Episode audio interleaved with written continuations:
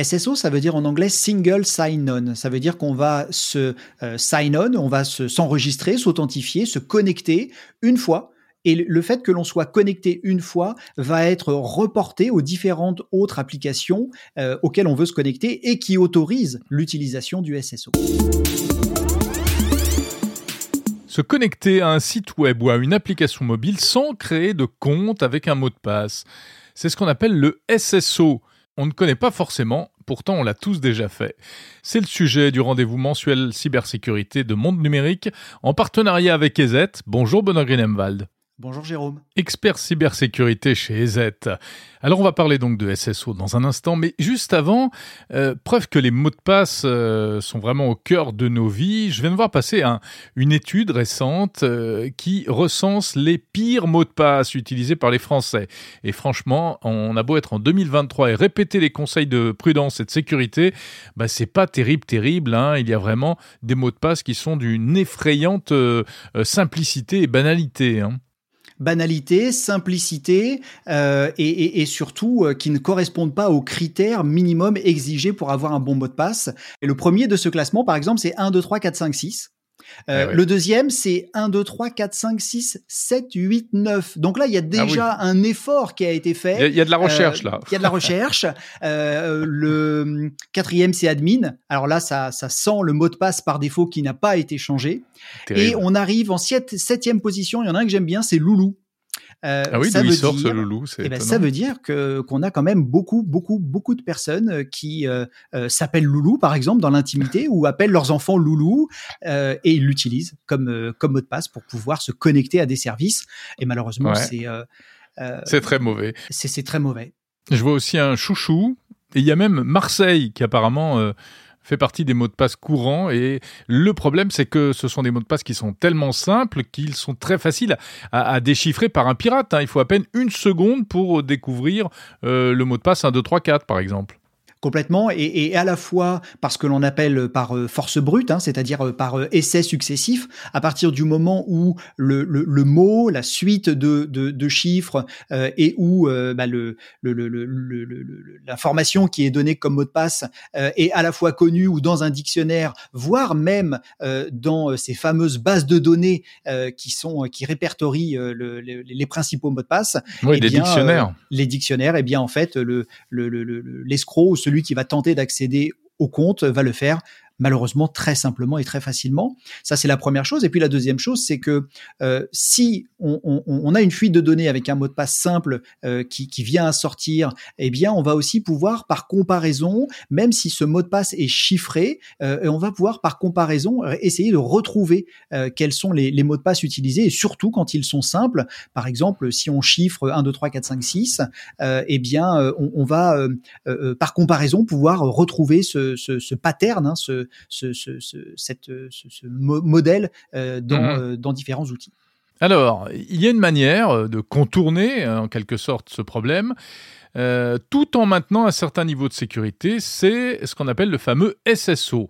On l'a tous déjà utilisé sans savoir forcément que ça s'appelle comme ça. Et d'ailleurs, qu'est-ce que ça veut dire SSO SSO, ça veut dire en anglais single sign-on. Ça veut dire qu'on va se sign-on, on va s'enregistrer, s'authentifier, se connecter une fois et le fait que l'on soit connecté une fois va être reporté aux différentes autres applications euh, auxquelles on veut se connecter et qui autorisent l'utilisation du SSO.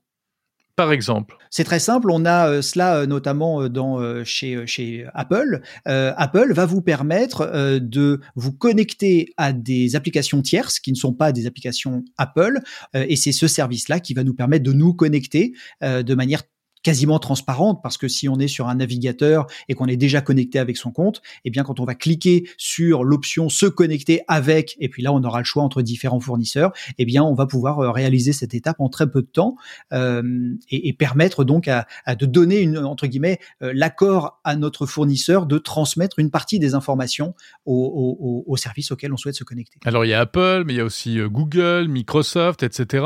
Et donc l'un des intérêts aussi, c'est que on peut choisir de n'envoyer qu'une certaine partie euh, de ces informations personnelles, notamment si on veut, on n'envoie pas son adresse mail.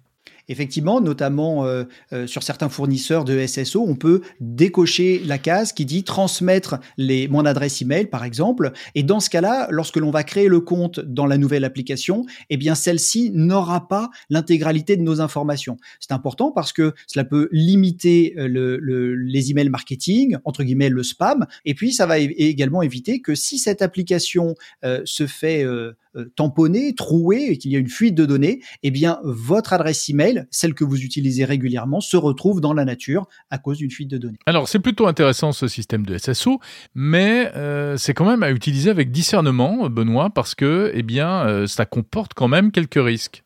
Oui, en, fait, à partir du moment où on va utiliser le SSO, on va forcément dépendre du service qui nous authentifie pour se connecter à ce service-là. Ce qui veut dire que Imaginons que le service que vous utilisez pour vous connecter demain arrête de fonctionner. Eh bien, vu que vu que c'est celui-là que vous utilisez, vous n'aurez plus accès à votre compte et donc vous pouvez perdre l'intégralité des données des informations qui sont dans le compte, euh, voire euh, ne plus y avoir accès du tout.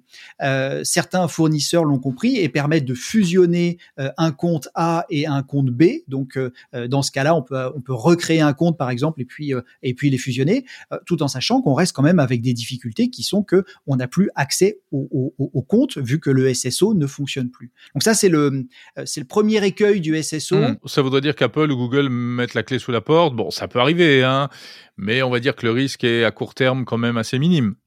Le, risque est assez faible. Euh, on pourrait aussi imaginer qu'ils ne mettent pas la clé sous la porte, mais qu'ils décident euh, d'arrêter de fournir euh, ce service pour X ou Y raison. on, l'a vu, hein, un certain nombre de, de, de, de grands services peuvent s'arrêter. Donc pourquoi pas le SSO, notamment quand on sait qu'il que les grands, les géants du web travaillent sur l'initiative FIDO, hein, celle qui, qui, qui, vise à ne plus avoir de mot de passe pour se connecter à ses comptes. Donc est-ce qu'à un moment on va pas avoir une euh, un arrêt de ce service-là au profit d'un autre, peut-être plus sécurisé. Mais en tout cas, ça voudra dire qu'il va falloir que l'on ait une manipulation, nous, pour euh, entre guillemets, nous déconnecter et ou modifier le moyen de se connecter à nos comptes. Mmh Alors c'est vrai que souvent quand on va sur un nouveau site web, euh, on nous propose de créer un compte, soit en utilisant une adresse email, soit en utilisant le SSO, c'est-à-dire en passant par Apple, Google, Microsoft, etc., etc. Mais il y a aussi d'autres risques qu'il faut prendre en compte. Le, second risque que je vois, c'est euh, le risque de la mauvaise implémentation. C'est-à-dire que lorsque l'on a un fournisseur A qui euh, vous demande de créer un compte et qui vous le propose avec le login et le mot de passe dans, euh, son site internet ou son application, c'est quelque chose que l'on utilise depuis, bah, le début d'Internet, hein, depuis le début des comptes. Donc, c'est quelque chose qui est parfaitement maîtrisé techniquement côté application. Si maintenant il choisit de vous offrir la possibilité de vous connecter avec un tiers via le SSO, c'est une technologie qui est différente et plus complexe que celle des logins et des mots de passe. Donc, un mauvais traitement de cette manière de se connecter pourrait amener à des fuites de données et ou voir à la possibilité euh, euh, qu'une personne se connecte à votre place en usurpant votre identité. Est-ce que pour autant, Benoît, il faut déconseiller aux gens d'utiliser ce système de SSO